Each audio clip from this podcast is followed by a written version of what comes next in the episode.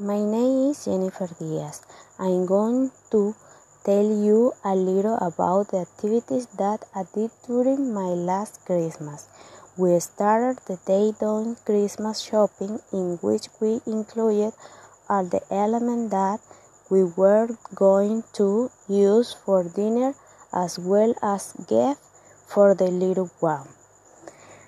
Then we went to my aunt's house to organize everything related to the celebration, such as the menu and decoration.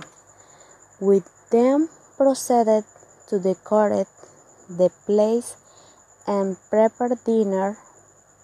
Later at night, the guests arrived. We proceeded to have dinner together and gave thanks to God for the family unit and the favor received during the years. After the celebration, Matt one went home, and the following day the minors opened and enjoyed their gift.